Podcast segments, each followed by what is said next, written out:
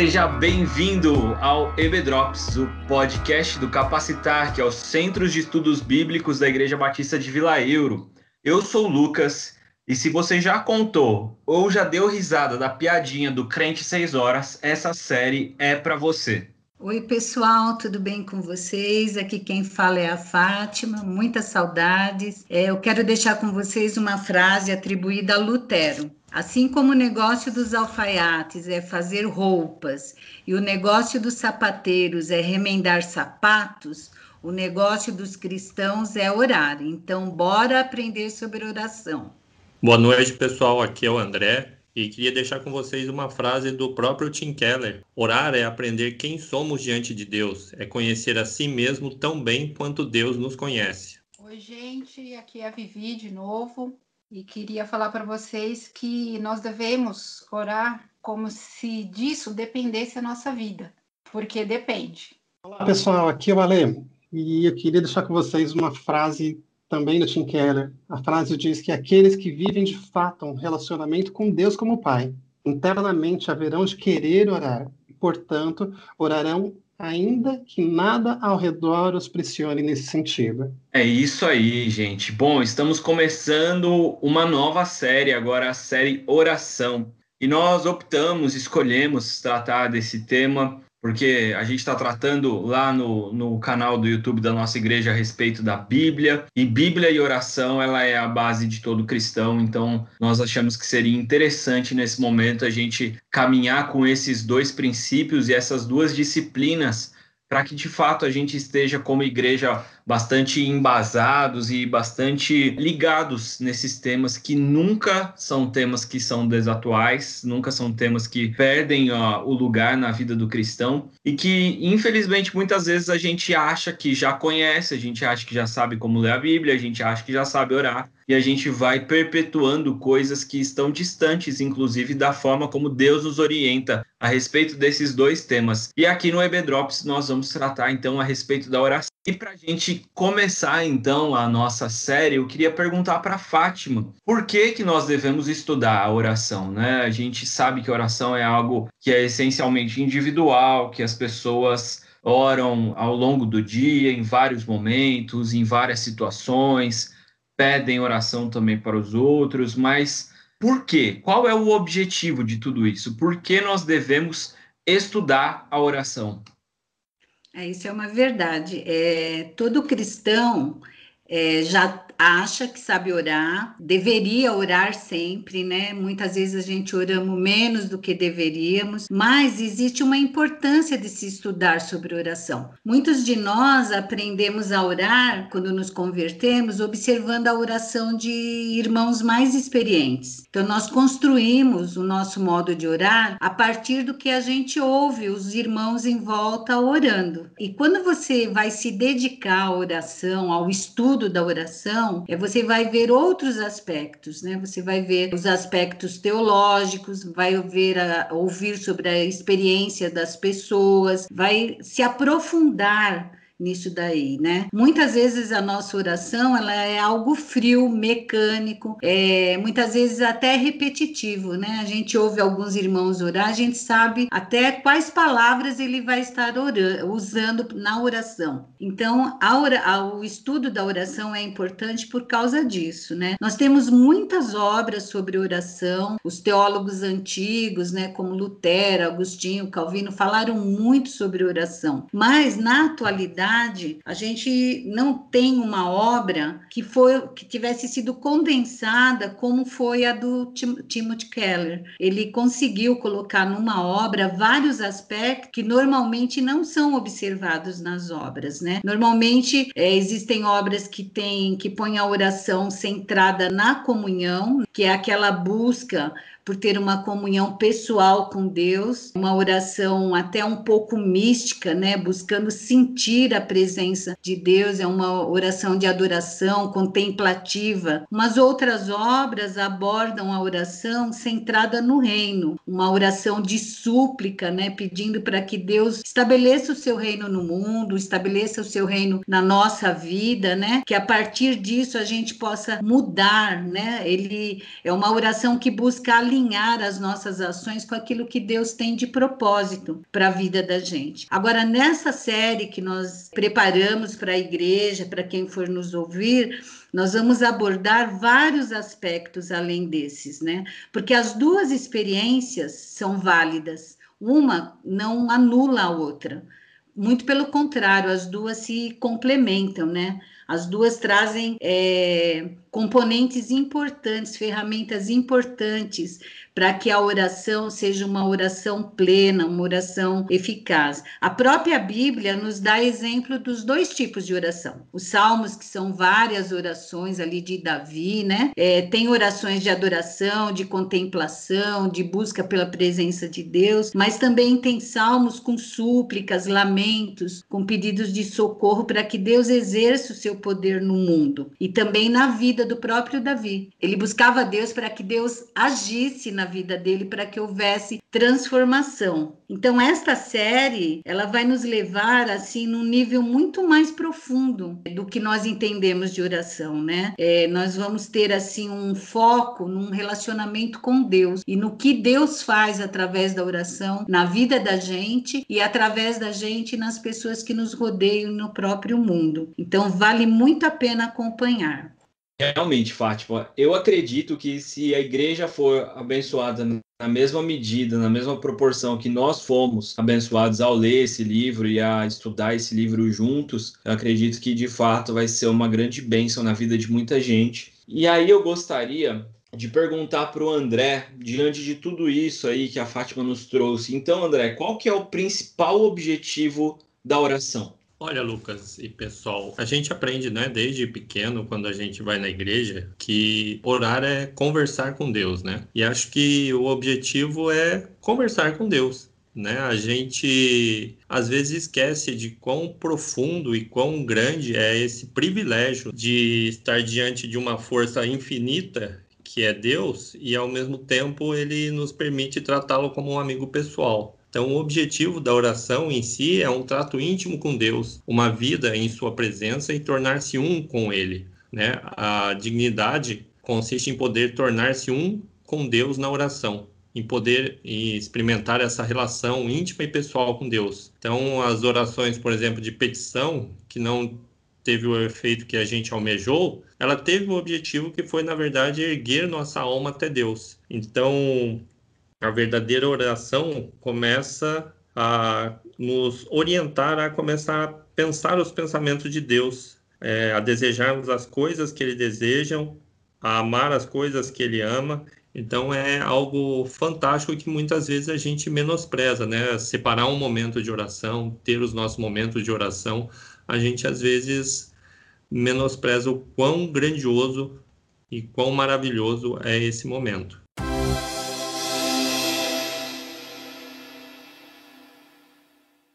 Uma coisa que o Keller aborda no texto que eu acho incrível e assim bugou a minha cabeça quando eu li, é ele dizer que a oração é a única porta para o autoconhecimento genuíno. Eu trabalho em recursos humanos e é muito forte esse tema do autoconhecimento nas organizações hoje em dia, que você precisa conhecer as suas fortalezas, as suas barreiras, para você se desenvolver, para você se relacionar, para você fluir dentro de, bem dentro de uma organização e inclusive para conseguir cargos maiores, enfim, um crescimento na carreira. E se a gente pensa que Deus é o nosso Criador, Ele nos criou a sua imagem e semelhança, é, fica até evidente que a melhor forma de nós conhecermos a nós mesmos é estando em uma relação verdadeira, em uma relação genuína com esse Deus e um, uma relação que gera diálogo.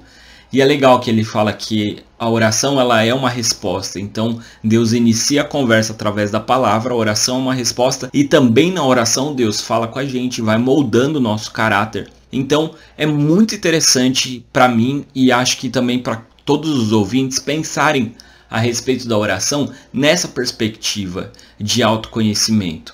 E não só um olhar para dentro, mas um olhar para dentro sabendo que Deus quer mudar as coisas dentro de você para ele desenvolver você da forma como ele desejou, que é a forma plena, que é a forma perfeita, como a própria Bíblia nos diz, né, que a vontade dele é perfeita. Então a vontade dele para nós é a nossa melhor versão. E se a gente está procurando a nossa melhor versão, a única forma da gente chegar verdadeiramente a essa nossa melhor versão é num diálogo constante, verdadeiro, puro, genuíno e permitir-se ser transformado por Deus através da oração. Isso é muito legal, isso mudou a minha perspectiva de fato em, em relação à oração. Mas eu queria trazer o Alexandre aqui para a conversa para a gente desenvolver um pouquinho mais a respeito da questão de como a gente faz para entrar nessa conversa genuína, né? A oração ela é ao mesmo tempo uma disciplina espiritual, ela é uma doutrina, ela é mandamento, mas a gente tem muita dificuldade em orar. Eu queria saber do Alexandre se isso é normal e se é normal o que, que a gente deve fazer para chegar nessa comunicação plena com Deus. Então, Lucas, isso é muito mais normal do que a gente pensa, sabe? Uma das coisas que acontece, isso é uma questão prévia, é que a gente é ensinado, cara, a gente é direcionado para que a gente não mostre os nossos pontos falhos, a gente não mostre nossas fraquezas, as nossas vulnerabilidades. É uma outra coisa que acontece, a gente é totalmente direcionado para mostrar só a nossa parte exterior, as nossas conquistas intelectuais, profissionais, financeiras. A gente é pressionado a apresentar uma série de resultados que possam ser apreciados por outras pessoas. Por outro lado, assim, quando a gente para para pensar, assim, quando a gente fala em conexão profunda, quando a gente fala em conexão duradoura, a gente parte do pressuposto de relacionamentos que eles ousam assumir a sua vulnerabilidade. É, é uma coisa meio bizarra que você fala o seguinte: a gente é ensinado para ter todo um caminho, mas você descobre, na verdade, quando você tem um relacionamento gostoso dentro do seu casamento, ou uma amizade de longa data, você percebe que aquele seu amigo de longa data não é o seu um amigo que conhece os pontos fortes, mas é o amigo que sabe todas as bancadas que você deu e que te ama desse mesmo jeito. É o seu esposo ou a sua esposa, de, apesar de você ser você quem você é, ainda olha para você e dá um sorriso de manhã.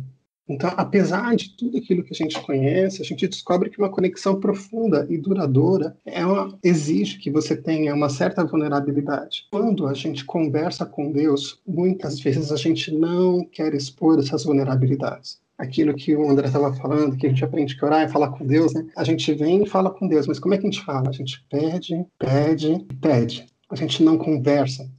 E quando você quer orar de verdade, quando você quer sentir a presença de Deus de verdade, isso é necessário. É necessário que você comece a, a se expor na presença do Senhor. É necessário que você tenha essa coragem de literalmente se desnudar, de expor a sua intimidade na presença de Deus. E muitas vezes falta coragem para isso.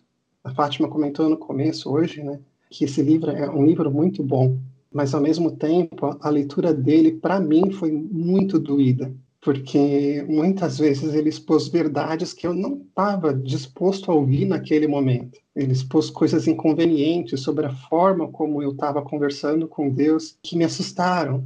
E eu fui obrigado a repensar muito da minha vida de oração durante esse processo. E, e sabe de uma coisa? O, o autor estava lembrando também para gente que você pode orar de uma forma biblicamente correta, você orar tecnicamente de uma forma adequada, mas sabe, não dá para você disfarçar a intimidade com Deus. Você não consegue disfarçar uma intimidade com um amigo seu. Ou você é amigo dessa pessoa, ou você não é. Ou você tem intimidade com seu cônjuge, ou você não tem. Isso não tem meio termo. E, e, é, e fica fácil da gente perceber na nossa oração pessoal, na nossa oração pública, quando a gente está conversando com Deus ou quando a gente só está falando para Ele. E, e, sabe de uma coisa assim, nesse caminho de oração, uma outra coisa que o autor nos chama e também é uma coisa que eu percebo na minha prática de oração. Tem momentos que eu estou orando e eu sinto como se Deus estivesse aqui do meu lado. Tamanha presença de Deus que eu sinto. Tem momentos que eu sinto que eu estou brigando com Deus. Quando eu não estou conformado com uma situação, eu brigo e, e, batalho com Deus e eu falo, Deus, isso não está certo, não está certo que isso aconteça, eu não aceito esse propósito, esse desígnio que você tem para minha vida. E a gente tem essa petulância de falar assim com Deus. E tem horas que a gente não ouve ninguém. Esses são os momentos mais difíceis. Tem horas que você fala e você não sente a presença de ninguém. E sabe de uma coisa? Vida de oração não é fácil. Mas mesmo assim, buscar Deus na oração é sempre bom. Porque no final das contas, ela vai te tirar do lugar que você acha que você deva pertencer. E ela vai te colocar no lugar que você efetivamente é na presença de Deus. Quando você começa a ter uma vida em que você mostra essa vulnerabilidade na presença do Senhor, você começa a aprender que quando você canta quão grande é meu Deus, isso vale para você também. Não é só que Deus é grande para enfrentar os problemas que você está enfrentando, mas que Ele é muito maior que você. A oração, por ser um relacionamento, ela exige um esforço da nossa parte.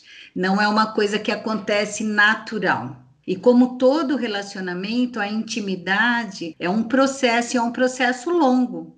Né? Então, você tem que aliar o esforço e a paciência de, de se chegar aonde você quer, nesse nível de intimidade tão linda, né? De você se assentar para orar e às vezes não precisar nem falar nada, né? O próprio Deus, através do Espírito Santo, ministrar na tua vida e você ouvir de Deus coisas que você não precisou nem abrir sua boca para falar.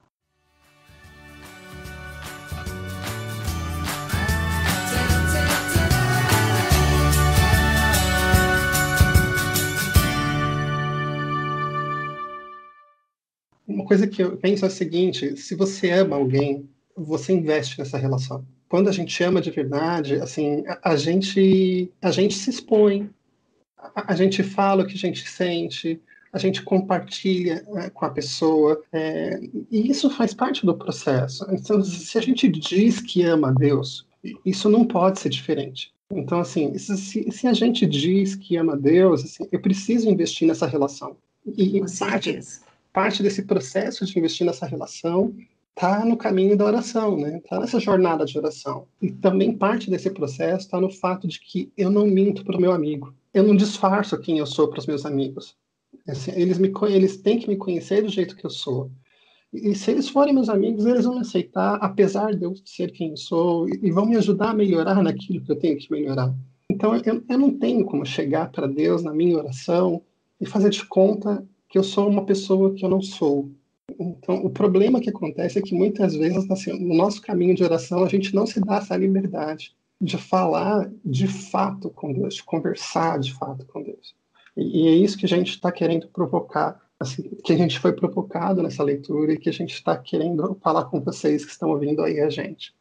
O Ziel Machado falava nas aulas é, de prática do pastorado que não existe verdadeira comunhão entre personagens. Se você está fazendo um personagem na igreja, você não está tendo comunhão verdadeira com as pessoas, porque só existe comunhão verdadeira entre pessoas. Mas eu acho que a gente pode trazer esse princípio também para o relacionamento com Deus, né? Só vai haver comunhão verdadeira com Deus quando nós estivermos verdadeiros em Deus, é, despidos mesmo, né, de todo e qualquer orgulho, enfim, qualquer coisa. E aí, eu acho que é importante para a gente ter como referências uh, não só o Tim Keller, né, mas a gente ter outras grandes referências que a própria Bíblia nos traz. E aí eu queria ouvir da Vivi, então, quais exemplos bíblicos que a gente tem que a Bíblia nos traz para nos ajudarem nessa caminhada, nessa longa jornada da oração Bíblia inteira é permeada de exemplos. Na verdade, a oração ocupa um local central na palavra de Deus, né? Porque a gente tem aprendido aqui com esse livro que a oração é uma resposta humana, né? À voz de Deus. Então, é como nós respondemos dentro desse relacionamento que vocês citaram aí muito bem. É, eu gostaria de comentar sobre Paulo, né? Um dos grandes exemplos aí para nós, né? Paulo ele vivia num, numa época de muitos perigos, né? Muitas dificuldades. Foi bastante perseguido, preso, todo mundo sabe. E no entanto, se a gente fizer um apanhado das orações de Paulo, a gente vai perceber que o foco principal da oração de Paulo não é a transformação das circunstâncias Interessante isso, né? Que a vida dele, a nossa vida é muito mais confortável do que a que ele teve, e, no entanto, é, na maioria das vezes, o foco das nossas orações é justamente isso, a transformação de circunstância, né?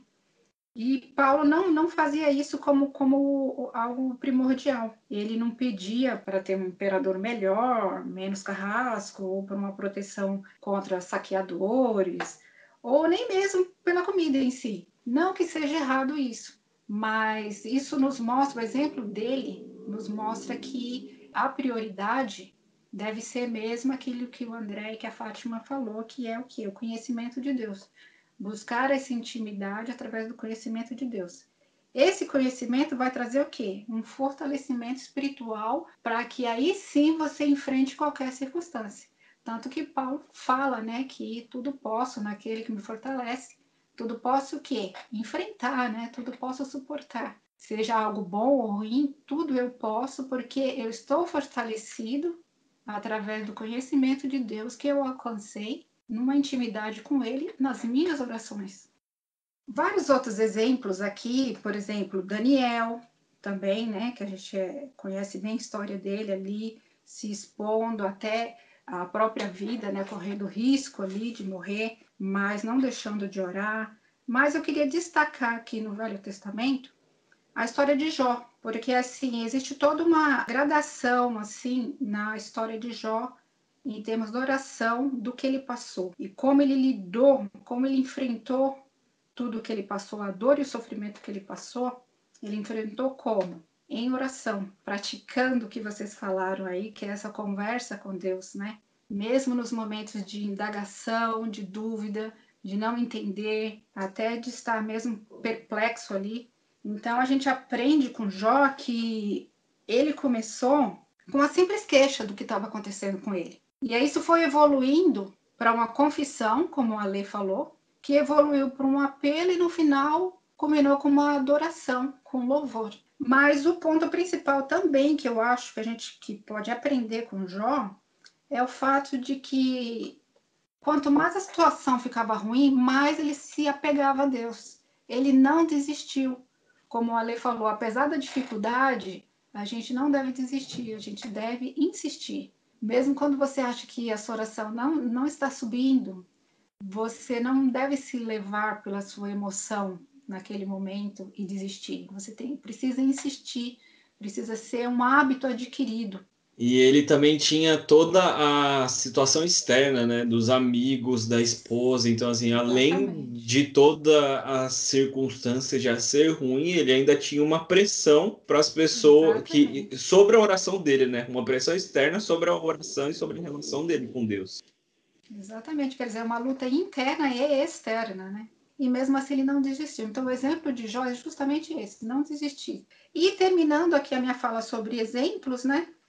o nosso melhor exemplo e maior é o próprio Jesus Cristo, né? Nós vemos aí na vida de Jesus uma vida de oração. Dentro da sua humanidade, deixou para nós o exemplo da oração.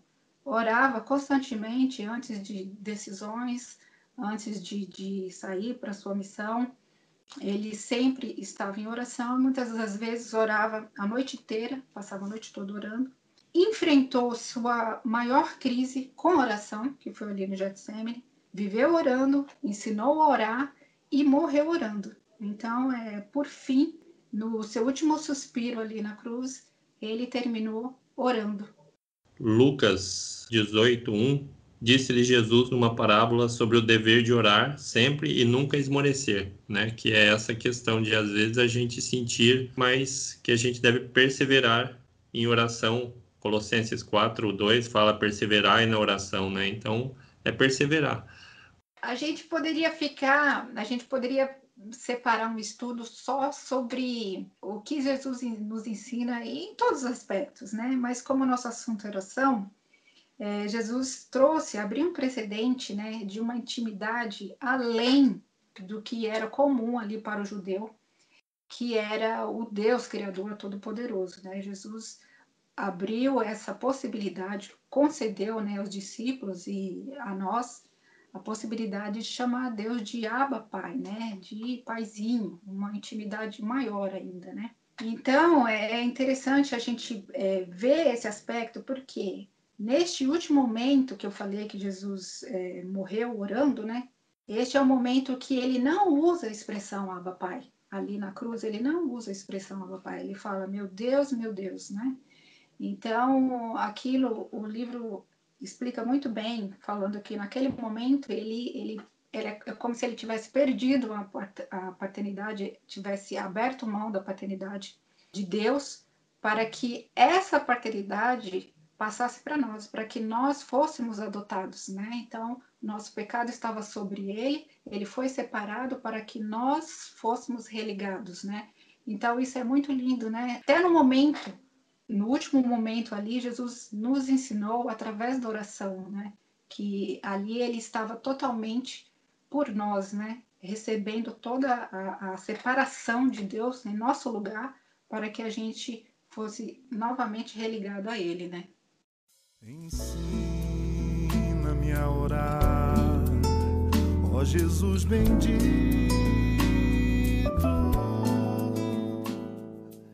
Isso é lindo. Foi lindo mesmo. Arrepiou.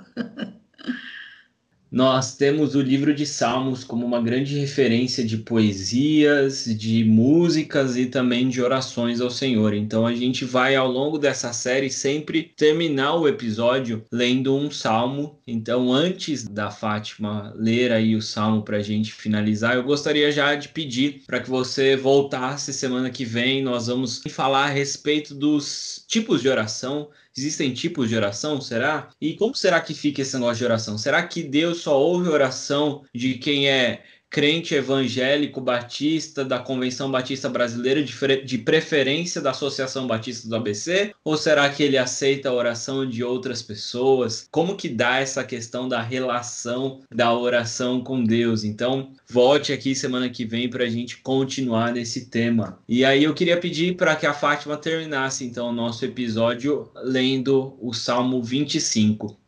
Se você quiser acompanhar, abrir sua Bíblia, o seu celular, esse é um salmo atribuído a Davi e ele revela a, a confiança que o grande rei Davi tinha com Deus, né?